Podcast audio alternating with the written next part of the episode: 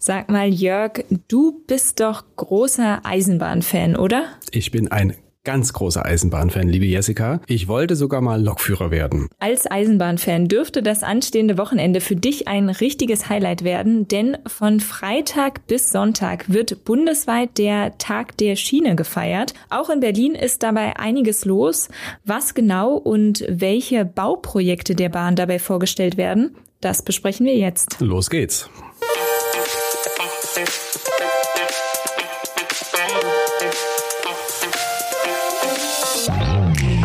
Damit hallo und willkommen zu einer neuen Folge unseres Shortcasts Erklär's mir, ein Podcast der Berliner Morgenpost. Mein Name ist Jessica Hanack. Mir gegenüber steht mein Kollege Jörg Krauthöfer. Tag.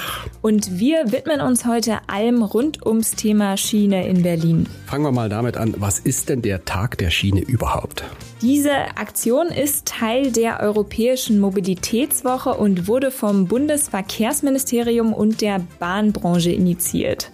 Im vergangenen Jahr gab es den Tag der Schiene in Deutschland zum ersten Mal und weil die Premiere als großer Erfolg gewertet wurde, gibt es in diesem Jahr die Wiederholung. Das Programm ist dabei ziemlich vielfältig. Grundsätzlich geht es aber darum, mal einen Einblick hinter die Kulissen des Schienenverkehrs zu geben. Das klingt wahnsinnig interessant.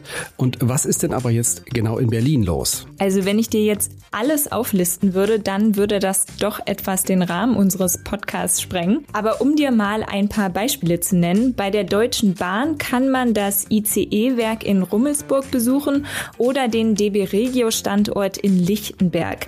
Die BVG nimmt Besucher mit durchs Berliner U-Bahn-Museum im ehemaligen Stellwerk am Olympiastadion und bei der Havelländischen Eisenbahn werden innovative Technologien präsentiert. Es geht also darum, wie der Bahnverkehr in Zukunft funktionieren könnte. Wir verlinken euch das gesamte Programm natürlich aber nochmal in den Show Notes. Eine gute Idee. Geht es denn bei der Aktion auch darum, Nachwuchs für die Bahnbranche zu gewinnen?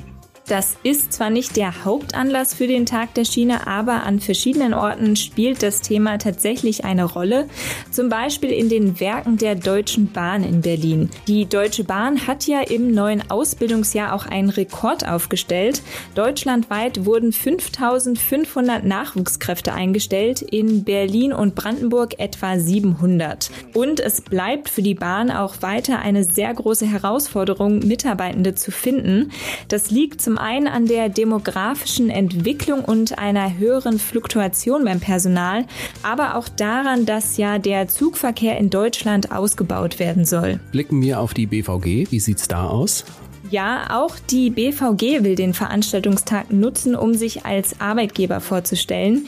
Die BVG hat ebenfalls ehrgeizige Ziele. Sie will in den nächsten fünf Jahren nämlich 10.000 neue Mitarbeiterinnen und Mitarbeiter einstellen. Allein in diesem Jahr eigentlich 2.300. Die BVG hat aber schon gesagt, dass diese Zahl wahrscheinlich nicht ganz erreicht wird. Die Gründe, warum so viele neue Kollegen gebraucht werden, sind im Prinzip ähnlich wie bei der Deutschen Bahn. Also es gehen auch bei der BVG viele Mitarbeitende in Rente und das BVG-Netz in Berlin soll ja ebenfalls ausgebaut werden. Gucken wir auf das Thema Bauen. Äh, welche Projekte gibt es denn da in Berlin? Ich erinnere mich, wir waren mal auf einem Termin zur Siemensbahn. Das stimmt. Die Siemensbahn ist da auf jeden Fall ein sehr prominentes Beispiel. Und dass das Projekt viele Menschen interessiert, sieht man übrigens auch daran, dass die Besichtigung beim Tag der Schiene schon früh ausgebucht war. Aber um dir trotzdem nochmal die wichtigsten Fakten zu nennen. Die Siemensbahn soll im Jahr 2029 wieder zwischen Jungfernheide und Spandau fahren. Das wäre dann genau 100 Jahre nach der Eröffnung der Strecke. Die Züge sollen im 10-Minuten-Takt unterwegs sein und aktuell läuft die Vorplanung für das Projekt. Noch nicht ganz klar ist, ob die Siemensbahn über die alte Endhaltestelle Gartenfeld hinaus nach Hakenfelde verlängert wird. Dazu wurde aber noch für dieses Jahr eine Entscheidung angekündigt. Wie sieht's denn an den Berliner Bahnhöfen aus? Äh, da wird ja auch immer viel gebaut gebaut. Wir blicken auf den Ostbahnhof. Das stimmt. Der Ostbahnhof ist dafür auch ein gutes Beispiel, denn tatsächlich wird er ja schon seit Jahren gebaut.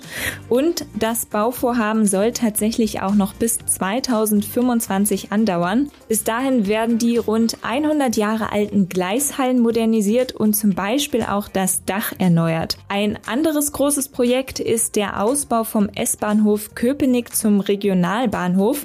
Da ging es jetzt im Frühjahr mit den Bauarbeiten los und planmäßig sollen dann ab dem Sommer 2027 Regionalbahnen in Köpenick halten. Spannende Sache. Danke für die Informationen. Wie immer, sehr gerne. Das war eine neue Folge unseres Shortcasts Erklär's mir. Wir freuen uns auch, wenn ihr uns ein Abo dalasst auf den gängigen Podcast-Portalen, also zum Beispiel Apple Podcast oder Spotify. Gebt uns da auch gerne eine gute Bewertung und ja, wir hören uns beim nächsten Mal wieder.